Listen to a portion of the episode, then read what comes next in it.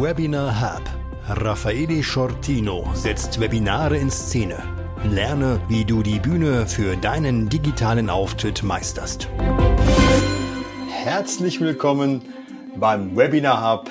Harald Groß, schön, dass du dabei bist, dir die Zeit genommen hast. Vielen Dank für die Einladung. Ich freue mich auf unser Gespräch. Danke, Harald. Thema heute ist das Thema deines Buches. Lernwirksame Seminare entwickeln und durchführen. Das Buch ist im Gabal Verlag erschienen unter dieser Whitebook-Serie. Da ist ja auch mein Buch erschienen. Mhm. Es ist ein besonderes Buch, da kommen wir drauf noch zu sprechen, mit ganz vielen Zusatzinhalten. Ich war äh, wirklich überrascht, wie viel Information du da uns einfach so mitgibst. Ein kompletter Workshop in Buchform. Und ich habe mich darauf gefreut, dich auch mal persönlich kennenzulernen. Denn ich habe ja schon einiges von dir gewusst mhm. vorher. Harald, du bist seit ja, 20 Jahren schon im Bildungsgeschäft. Ähm, du hast Pädagogik studiert mhm. und Weiterbildungsmanagement habe ich äh, gelesen. Also ein absoluter Bildungsprofi. Didaktikspezialist bist du so und so aufgrund deiner Ausbildung, aber auch aufgrund deiner jahrelangen Erfahrung. Du bist Inhaber der Firma Orbium Seminare in Berlin. Train the Trainer Programm ist euer Schwerpunkt und das sehr erfolgreich. Ich sehe bei dir auf der Webseite oft, wenn ich mal gucke, was macht denn der Harald gerade, der sich ausverkauft, ausverkauft. Also Gratulation an der Stelle nochmal. Und Autor bist du dieser legendären Munterrichtsmethoden. Und da gibt's sogar schon zwei Bücher auf dem Markt. Ja, und ich freue mich sehr, dass du dir heute die Zeit genommen hast, hier beim Webinar Hub mitzumachen, Harald. Ähm, starten wir gleich mit einer ersten Frage von mir. Was hat dich eigentlich bewegt, in die Erwachsenenbildung ja einzusteigen? Ich glaube, mir wurde das in die Wiege gelegt. Ich bin, wie viele schon wissen, das Kind von zwei leidenschaftlichen Lehrern. Ich bin an einer Modellschule in Oberschwaben aufgewachsen, mit Blick auf den Bodensee und die Schweizer und österreichischen Alpen. Und ähm, ich habe als Kind in unserem Dorf früh begonnen, so in der Jugendarbeit tätig zu werden und habe einen Kurs gemacht zur Ausbildung zum Gruppenleiter. Und damals schon dachte ich mir immer, ich will mal eine Berghütte betreiben im Bregenzer Wald wo Menschen zusammenkommen, um gemeinsam zu lernen. Eine Berghütte ist es nicht geworden, sind andere schöne Orte, manchmal auch Fabrikhallen, in denen ich trainiere, ausbilde. Aber dieser Traum, der ist tatsächlich wahr, wahr geworden. Plätze schaffen, wo Menschen gut miteinander lernen können. Wow, das ist ja eine spannende Geschichte. Lieber Harald, in deinem aktuellen Buch ähm, Lernwirksame Seminare entwickeln und durchführen ist ja im Gabal Verlag erschienen. Da geht es ja um die Gestaltung von effektiven Lernumgebungen. Für wen ist das Buch eigentlich geschrieben? Ich hatte, als das Buch entstand, eine ganz konkrete Person vor Augen. Ich hatte jemanden vor Augen, der oder die sich im eigenen Fachgebiet auskennt. Ganz egal, ob in der Finanzbuchhaltung, in der Veterinärmedizin oder in der Versicherungsmathematik und dieses Wissen, dieses Know-how an andere weitergeben will. Und so angesprochen wird im Unternehmen oder an der Hochschule, hey, Herr Müller, Sie kennen sich doch aus dem Thema, können Sie da übermorgen einen Kurs dazu machen? Und dieses Buch könnte so einen Untertitel haben, Hilfe, übermorgen muss ich unterrichten. Also so eine erste Hilfe für Menschen, die einen Kurs entwickeln und durchführen wollen. Tja, Dankeschön. Harald, das macht die, das Zielpublikum schon größer. Ich komme ja auch aus dem Train-to-Trainer-Bereich. Für mich war das äh, ein spannendes Buch mit vielen neuen Erkenntnissen übrigens. Ich habe auch neue Modelle kennengelernt, die ich so noch nicht kannte. Eben aber es ist so geschrieben, auch mein Eindruck, dass man schnell reinkommt. Es ist verständlich und du hast so auch Storytelling, Bildersprache drin. Und damit ist das alles ähm, sehr einfach für mich gewesen zu verstehen, nachzuvollziehen. Harald, was sind denn die Kernaussagen deines Buches? Für mich ist es im Grunde eine Kernaussage, eine einzige. Und die hat mit dem Hauptjob zu tun, als Trainer, als Trainerin, als Lehrende, als Lehrender. Und meine Lieblingsdefinition für diesen einen Hauptjob, die heißt das Lernen auslösen. Wenn uns das gelingt, Lernen zu ermöglichen, dann haben wir unseren Job gut gemacht. Und da gibt es leider in unserer Lern- und Lehrkultur oft ein Missverständnis. Da gibt es Trainerinnen und Trainer, die so denken, wenn ich die Dinge benannt und gesagt habe, dann sind sie gelernt. Und das ist leider ein Irrtum. Lernen auslösen ist ein viel spannenderer, komplexerer Prozess. Und wie das gelingen kann, darum geht es in diesem Buch. Spannend, spannend. Du bleibst auch nicht nur bei Präsenz, das Buch ist aktuell. Äh, du hast auch ein Kapitel über das Thema Online-Training geschrieben. Äh, sehr intensiv, sehr spannend. Äh, ich fand es auch für mich inspirierend. Wie kannst du die Prinzipien, die du jetzt da erwähnt hast, auch in deinem Buch so aus der analogen Welt auf die Welt der Webinare A und B auf die Welt der E-Learnings übertragen? Das kann ich vielleicht so ein bisschen mit der Geschichte des Buches erklären. Vor der Pandemie, da war das Buch eigentlich fertig. Es war ein Buch mit zehn Kapiteln für Präsenzseminare. Dann kam die Pandemie und wir alle haben, also ich vorneweg, ganz viel Neues gelernt.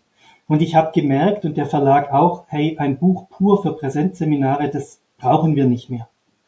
Dann entstand ein elftes Kapitel für die Online-Seminare. Und als das fertig war, haben die Lina Erd, die Redakteurin und ich gemerkt, nee, das ist es auch nicht mehr, was wir brauchen. Die Welt hat sich geändert. Wir denken das gar nicht mehr so isoliert. Präsenz, oder live online, sondern es ist eher so eine Frage wie, für welche Zielgruppe mache ich das, an welchem Ort führe ich es durch, eine von vielen Fragen geworden. Und im Buch habe ich dann versucht, in allen Kapiteln diesen Faden so zu verweben und immer wieder anzusprechen, okay, wenn Sie es jetzt online machen würden, wäre es so, in Präsenz würde es so ausschauen. Es gibt ein paar kleine Anpassungen, die wirklich wichtig, erfolgsentscheidend sind. Dafür bist du ja der Spezialist. Zum Beispiel die, nicht zu lange Phasen am Stück zu machen, weil Menschen sonst Nebentätigkeiten aufnehmen. Ich auch als Lernender. Aber die Grundfragen, die sind für mich ganz ähnlich geworden durch das, worein, wo, wohin wir reingewachsen sind miteinander in diesem Online-Lernen und Lehren. Sehr spannend, Harald. Das sehe ich ähnlich wie du. Die Grundlagen sind ja die gleichen. Die Sequenzen werden kürzer, die Aufmerksamkeitsspanne ist etwas kürzer. Da muss man dann reingehen und das hast du auch in deinem Buch beschrieben. Das Kapitel habe ich durchgelesen und sag als Spezialist auch auf dem Thema Volltreffer. Das sehe ich wie du. Auch hast du da dabei Tipps gegeben, methodisch und so, wie man da vorgehen kann, um das zu erreichen, was du gerade gesagt hast. Ähm, welche aktuellen Entwicklungen siehst du in der Didaktik, äh, die das Lernen in Webinaren und virtuellen Umgebungen, da gibt's ja noch mehr, beeinflussen? Na, ich sehe ganz viele, wenn man nur guckt, was sich bei ChatGPT gerade tut, wo wir wieder ein ganz neues Tool kriegen, eine weitere Möglichkeit, die wir nutzen können. Ich bin über die Jahre mit Neuerungen ruhiger geworden und guck mir die neugierig an und schau, wie können wir dieses neue Instrument ergänzend nutzen. Ich fall aber nicht mehr so drauf rein, so zu glauben, jetzt kommt was Neues und damit wird alles anders das Lernen vermutlich während meiner Lebenszeit wird was sein, was in unseren Köpfen und Körpern passiert. Das wird uns bleiben. Wir kriegen eben weitere Instrumente dazu. Wenn ich mir vorstelle, heute vor fünf Jahren, ähm, Raffaele, ich hätte dieses Interview mit dir nicht so führen können, weil ich die Technik nicht kannte. Ich wusste nicht mal, dass es das gibt. Ich hätte wahrscheinlich gesagt, na, das ist Harry Potter Fantasie. Und jetzt nutzen wir das ganz viel. Das ist Wahnsinn, was, in was für einem Entwicklungstempo die Dinge vorangehen. Ich glaube, gut wird es, wenn es uns gelingt, ähm, offen zu bleiben, Neues auszuprobieren und auch das ganz alte, bewährte weiter zu nutzen. Hm, sehr, äh, sehr interessanter, interessante Perspektive. Da bin ich auch auf deiner Seite. Das sind Hilfsmittel. Ich habe sie sehr intensiv genutzt, nutze sie für meine E-Learnings auch und merke ganz schnell, wo jetzt die Grenzen sind. Sagen wir mal, das Marketing ist schneller als das, was dann in Wirklichkeit in der Verpackung drin ist. Mhm. Ähm, lass uns noch einen kurzen Exkurs machen. Du hast ja noch mehrere Bücher geschrieben und ich möchte und muss fast schon auf dein Kultbuch äh, Unterrichtsmethoden eingehen. Ähm, wie können Trainerinnen, äh, E-Learning-Spezialisten, E-Learning-Spezialistinnen ähm, in Webinaren und äh, virtuellen Schulungen diese wunderbaren Unterrichtsmethoden integrieren, um eben eine hohe, um dein Thema gerade wieder aufzugreifen, des aktuellen Buches Lernwirksamkeit mhm. zu erzeugen? Als ich begonnen habe, in die digitale Welt einzusteigen, da weiß ich noch, wie wir bei uns in der Küche saßen und überlegt haben, welche der Unterrichtsmethoden kann man denn nutzen? Und wir haben dann Listen gemacht, wir haben dann Zettel an die Wand gehängt und irgendwann gemerkt, ganz viele davon kann man einsetzen. Nicht alle, denn manche, die brauchen einfach die Präsenzbegegnung oder den Präsenzraum. Aber viele. Und so entstand über die Zeit tatsächlich auch die Edition für die Munterrichtsmethoden digital als Kartenset. Ähm, hinter diesen Munterrichtsmethoden steckt ein Prinzip. Ich halte es mal in die Kamera. Das ist so eine blaue Karte und auf der steht weniger machen, mehr machen lassen. Die ist für mich wie so zum Credo geworden. Und zwar für beide Formate, aber online ganz besonders. Denn wenn ich mich nach vier Stunden Live-Online-Seminar zurücklehne und denke, oh, das hast du gut gemacht, Harald, und so ein Gefühl habe davon, dass ich ganz viel gemacht habe, dann habe ich es in der Regel nicht gut gemacht. Weniger machen, mehr machen lassen. Und wir probieren, Raffaele, vielleicht mal eine Kostprobe von einer solchen Unterrichtsmethode aus. Du kannst live mitmachen und alle anderen, die gerade zuschauen oder zuhören, auch. Achtung, wir machen einen Szenenwechsel. Wir stellen uns mal vor, wir wären in einem Online-Seminar zum Thema Augenheilkunde. Es geht um das menschliche Auge. Bevor ich viel dazu erzähle als euer Dozent für Augenheilkunde, meine Frage an euch. Schnappt euch mal, wenn ihr habt, einen Stift und eine Ecke Papier und überlegt mal, was vermutet ihr? Welche sechs Begriffe könnten in unserem Seminar zum Thema Augenheilkunde mit hoher Wahrscheinlichkeit fallen. Googelt nicht, denkt selbst. Ich halte mal inne, macht es mal. So, ich mache jetzt auch mit natürlich. Überrascht mich jetzt das Thema, aber ich bin dabei. So. Sechs Stück sollen es sein, gell? da muss ich noch mehr. Bis zu sechs, genau. Und jetzt so nach 30, 40 Sekunden könnte ich anfangen, einzelne Lernende anzusprechen, zum Beispiel dich, mhm. Raffaele, und könnte sagen, wenn ich das richtig sehe, Raffaele, hast du was notiert? Kannst du uns ein, zwei Begriffe aus deiner Sammlung vorlesen? Ja, gerne. Also, was mir eingefallen spontan ist, äh, Iris. Mhm. Ähm, Organisch, kurz, Iris, ja. Ähm, kurzsichtig und weitsichtig. Mhm. Kommen von Raffaele schon zwei Krankheitsbilder. Super, vielen Dank. ich so, auch Ja, super. Und nutze mit dir gerade, Raffaele, und mit allen ja. anderen, die mitmachen, eine Mini-Methode. Ich halte sie mal in die Kamera. Das ist eine der Unterrichtsmethoden, die heißt Sechs Richtige. Anstatt im Online- oder im Präsenzseminar erst viel zum Thema zu erklären, frage ich die Lernenden, hey, was vermutet ihr? Welche Begriffe könnten mit hoher Wahrscheinlichkeit fallen? Ich bin still. Weniger machen, mehr machen lassen. Alle im Raum fangen an zu denken. Alleine oder zu zweit, je nach Setting. Mhm. Jetzt Frage an dich, Raffaele. Was vermutest du? Welche Wirkungen könnte diese Mini-Munterrichtsmethode sechs Richtige haben für die Lernenden und auch für dich als Trainer oder Trainerin? Das ist sehr gut. Ich habe das schon bei mir eben gesehen. Du hast mich fokussiert. Mhm. Ich war in Gedanken natürlich jetzt bei unserem Thema ja allgemein. Und äh, sagen wir mal, das Thema wäre jetzt vielleicht was mit Augen gewesen oder Optik, mhm. ich weiß es ja nicht. Dann hättest du mich auf jeden Fall auf das Thema und meine ganzen Gedanken ebenfalls, also komplett auf äh, dieses, was du vorhast, jetzt wirklich fokussiert. Ich war mhm. ganz bei den Augen. Ist dir gelungen? Viele kommen ins Thema rein. Lernen bedeutet immer Verknüpfen von dem, was wir schon mitbringen, mhm. mit dem, was neu dazukommt die können passieren. Ich mache kurz Pause und hole dann die Ernte ein und habe auch was mitgekriegt, so welchen Wissensstand du mitbringst. Und ich könnte dich jetzt im Laufe des Vormittags ansprechen, könnte sagen, und jetzt, Raffaele, kommt ein Begriff, den du heute Morgen schon vermutet hast, die Iris, die gucken wir uns mal an. Und schaut mal, wie der Raffaele strahlt, der fühlt sich gesehen und angenommen und angesprochen. Ganz kleine Methode mit großer Wirkung. Am Anfang der hm, Online-Seminare hatte ich viele Trainerinnen und Trainer in den Kursen, die so gesagt haben, na ja, aber mich kostet es irgendwie Überwindung, ehrlich gesagt, Harald, Leute zu bitten, den Stift zu schnappen und was aufzuschreiben. Ist das nicht komisch? Und ich sage nein, überhaupt nicht. Die Lernenden, viele von denen, die freuen sich, was zu tun zu haben, in das Geschehen einbezogen zu werden und ganz ein, einfache Aufgaben lösen zu können. Dann wird es ein lebendiger Munterricht, könnte man fast sagen. Dankeschön, Harald. Sehr schön, ähm, auch wie du es gerade stehen hast lassen im Raum mit einer kleinen Pause. Ich sehe schon, rhetorisch bist du auch stark, Harald, ähm, um die Teilnehmer aufs Thema zu beziehen. Auch gut fand ich, dass du diesen Rückbezug gemacht hast später. Ich fühle mich dann angesprochen, du hast mich direkt angesprochen, lieber Raffaele. Äh, kannst du dich erinnern, du hast doch gesagt, und schon hast du mich wieder auf deiner Seite. Das muss man, Harald, besonders intensiv machen, äh, im Online-Unterricht. Äh, da ist die Gefahr groß, dass man die Teilnehmer verliert, aber natürlich auch vor Ort, je nachdem.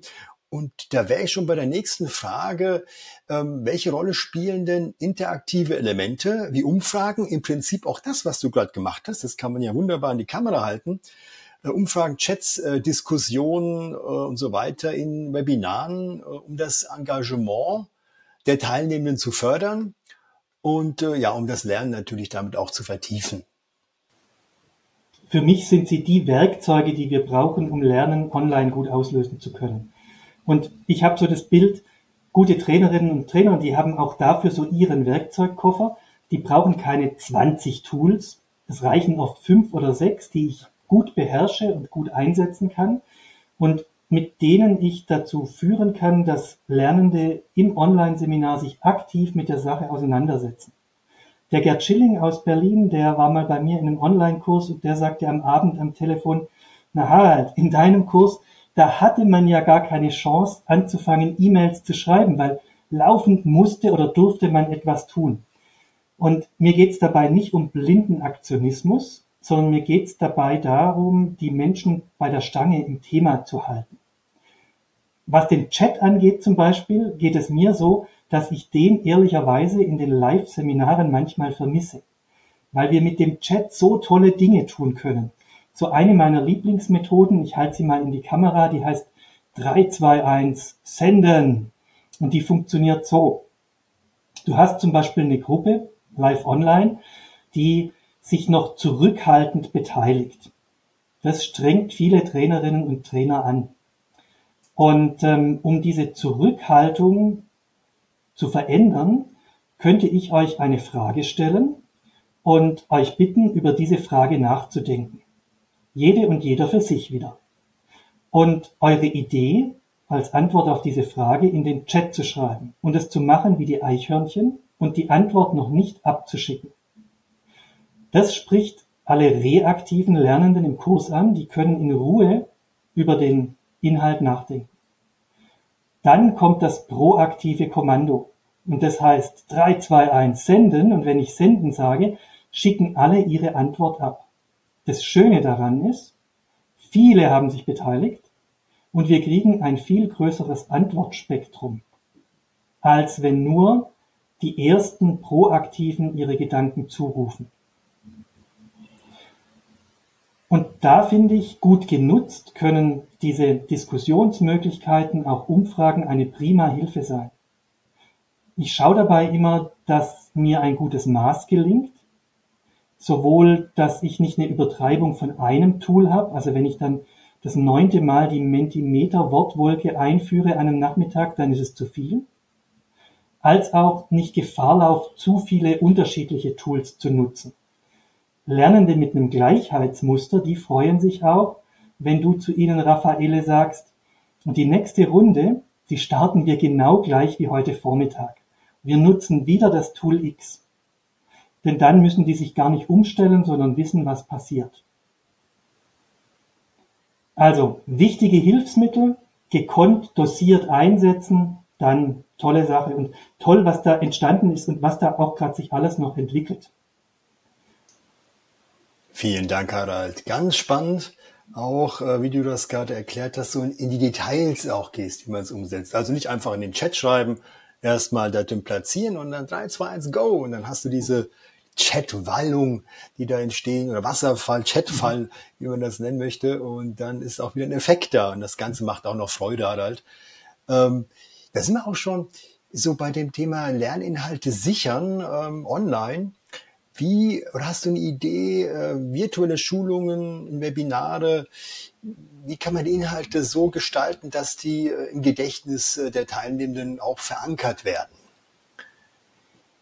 Ja, ich bringe meinen Didaktikprofessor aus Berlin mit, den ich auch in die Präsenzseminare mitbringe, den Professor Klaus Döring. Der hat hier wenige Meter von mir entfernt an der Technischen Universität am Ernst-Reuter-Platz gelehrt und er hat sich sein ganzes Lehr- und Forscherleben mit der Frage beschäftigt, wie können wir Lernen gut auslösen. Wir machen dazu ein kleines Experiment. Du kannst mitmachen und alle anderen auch. Es wird von mir gleich ein Startsignal geben und auf dieses Startsignal hin bitte ich euch, so lange wie möglich einzuatmen. Also immer einatmen, einatmen, einatmen. Bevor das für euch körperlich nachteilige Wirkungen hat, bitte ich euch, ja, also vorher das Atemprogramm selbst zu ändern. Hier kommt das Startsignal.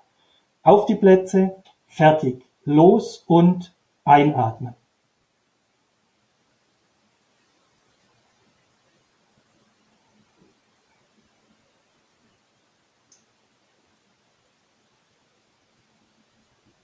Ja, sofern ihr nicht geübte Posaunisten oder Tiefseetaucher seid, ist es ganz gut, das Atemprogramm so langsam zu ändern. Raffaele, ich frage dich, was hast du gemacht, als es partout nicht mehr ging, die Luft anzuhalten und einzuatmen? Die, Entschuldigung, aber direkt ausgeatmet. Ja. Also wirklich so einen Flow einfach mal losgelassen und äh, ich war dann auch viel entspannter. Also mhm. ein bisschen verkrampft beim Einatmen und dann so beim Loslassen, also Ausatmen war das, oh, herrlich, tut gut. Was hat das ja. jetzt mit deiner Frage zu tun, wie wir ja. Lernen gut auslösen können, ins Gedächtnis bringen? Ich habe ähm, ein Bild mitgebracht vom Herrn Döring. Ich halte es mal in die Kamera. Da sieht man so eine Spirale mit zwei Schwüngen. Und der Herr Döring, der sagt so, Lernen, das ist immer wieder ein Wechsel von Phasen des Einatmens, der erste Schwung, mhm. und Phasen des Ausatmens, der zweite. Und der Herr Döring, der empfiehlt uns, Macht in euren Kursen, ganz besonders in, besonders in den Online-Formaten, viele kleine, kurze Schwünge. Einatmen, ausatmen, einatmen, ausatmen. Mhm. Raffaele macht es schon rein körperlich. Du kannst mhm. mal überlegen, wenn du dieses Bild dir anguckst, was könnten diese kurzen Schwünge bewirken? Mhm. Harald, das ist so, ich erkläre es, falls das Bild nicht so gut rüberkommen sollte. Mhm. Rechts der Pfeil oben, oben links nach unten, Mitte rechts ist Einatmen, gell? das was ich, mhm. Äh, und dann der zweite Schwung äh, von links nach rechts unten ist das Ausatmen.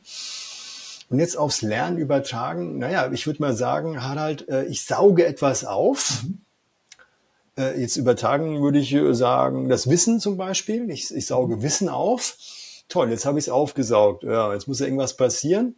Und ich habe mich ja beim Ausatmen sehr entspannt gefühlt. Jetzt äh, könnte ich vielleicht die Bücke schlagen und sagen, ähm, dass ich das Ganze oh, erstmal so setzen lassen muss, mhm. äh, weiß nicht, wie man es nennen möchte, verarbeiten, mhm. äh, dass da, oh, dass ich das für mich erstmal so realisiere. Weil einatmen, das ging nicht so lange, ne? das habe ich nicht mhm. lange durchgehalten. Aber ausatmen, da kann ich mir eigentlich auch ein bisschen Zeit lassen und es genießen so mit der Zeit, wenn ich weiß, wie das so funktioniert, würde ich mir fürs Ausatmen, also wenn ich mir so erklärst, das nächste Mal, ehrlich gesagt, mehr Zeit lassen. Mhm. Also, und das ist ein schönes Gefühl, so in mhm. Ruhe auszuatmen. Und so wie du das strahlend gerade und genüsslich vormachst, dieses Ausatmen, kann das auch Lernenden in unseren Kursen ergehen.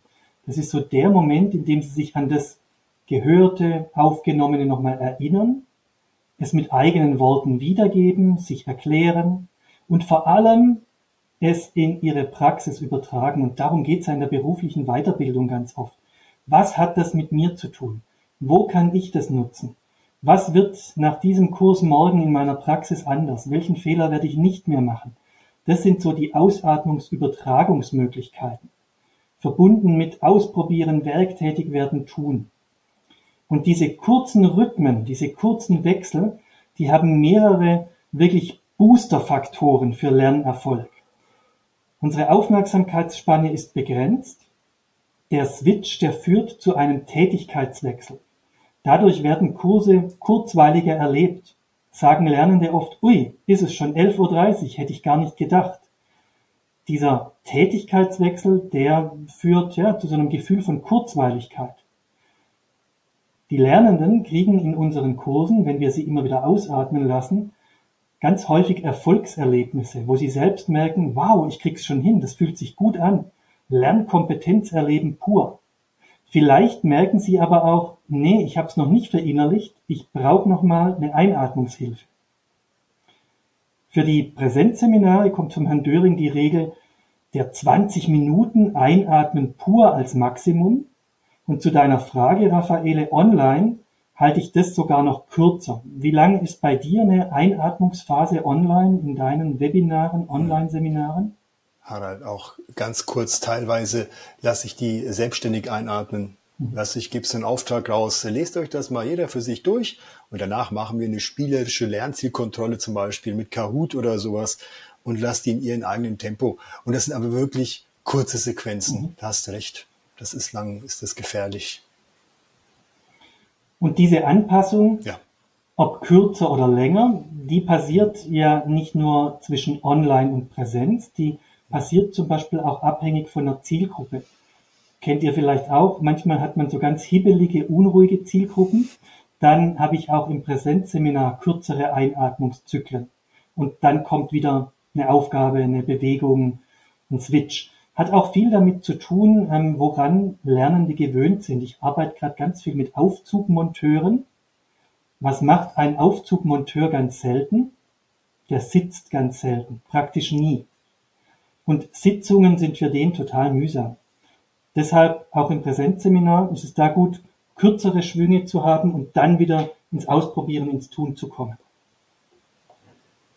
Danke, Harald, äh, für diese Veranschaulichung. Heißt für mich also auch, pauschal geht das nicht. Man muss schauen, wer da sitzt. Mhm. Und da sind wir eigentlich schon bei der nächsten Frage, die ich mir mal so notiert habe, ist, ähm, äh, welche Bedeutung hat das Berücksichtigen äh, ähm, von ähm, individuellen Anpassungen von Lerninhalten auf die Zielgruppe? ich denke jetzt so mal an Lerntyp, Lernstil. Brauche ich das denn online auch? Muss ich das denn da auch berücksichtigen? Äh, wie siehst du das als Experte? Ja, ich denke dabei an den Kanadier David Hunt. Der David Hunt, der hat uns auf den Weg gegeben, so die Königsdisziplin des Unterrichtens, die heißt für ihn Reading and Flexing. Lesen und flexibel reagieren. Und da geht es nicht ums Bücherlesen, sondern es geht darum, die Lernenden, die Lerngruppe zu lesen sowohl als Ganzes oder in Teilen als auch einzelne und darauf flexibel zu reagieren.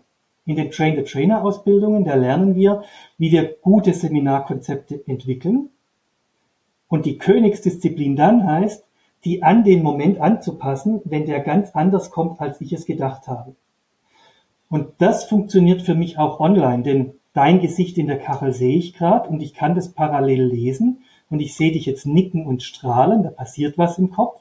Ich könnte dich aber auch mal zweifeln oder grübeln sehen und dann könnte es gut sein, nachzufragen, Raffaele, was beschäftigt dich in diesem Augenblick? Oder zu gucken, ob ich vielleicht mit dem Tempo anders spiele, Aufgaben mal mehr proaktiv oder reaktiv anleite, ob ich vielleicht die Reihung verändere.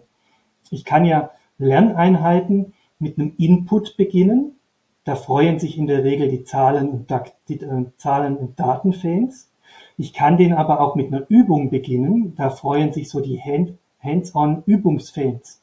Oder ich beginne ihn mit einer Reflexion. Da freuen sich die Denkerinnen und Denker. Und ein ganz kleiner Wechsel der Reihungen, der kann wieder bewirken, dass es passender wird für einzelne oder mehrere Lernende. Jetzt könntest du sagen, na ja, aber das ist ja erstens wahnsinnig anspruchsvoll und zweitens ähm, werden wir es auch nicht allen recht machen können. Und da sage ich absolut. Die Lernenden selbst, also du gerade, die haben ebenfalls eine große Verantwortung. zu schauen, was brauche ich, um in diesem Kurs oder in diesem Modul bestmöglich lernen zu können. Ich habe vor ein paar Wochen einen zweitägigen Online-Kurs gemacht am Rechner und nach so 40, 50 Minuten habe ich gemerkt, ui, es werden mir zu viele Informationen, ich komme nicht hinterher. Und dann habe ich gedacht, okay, selbstverantwortlicher lernender Harald, was tust du? Und habe mir am zweiten Bildschirm ein Padlet geöffnet und habe dort für den Ordnungsfan Harald die Informationen strukturiert. Und über solche Lernende freue ich mich in meinen Kursen total, die gut für sich sorgen und das tun lerntechnisch, was sie brauchen. Die das auch benennen oder es still für sich machen.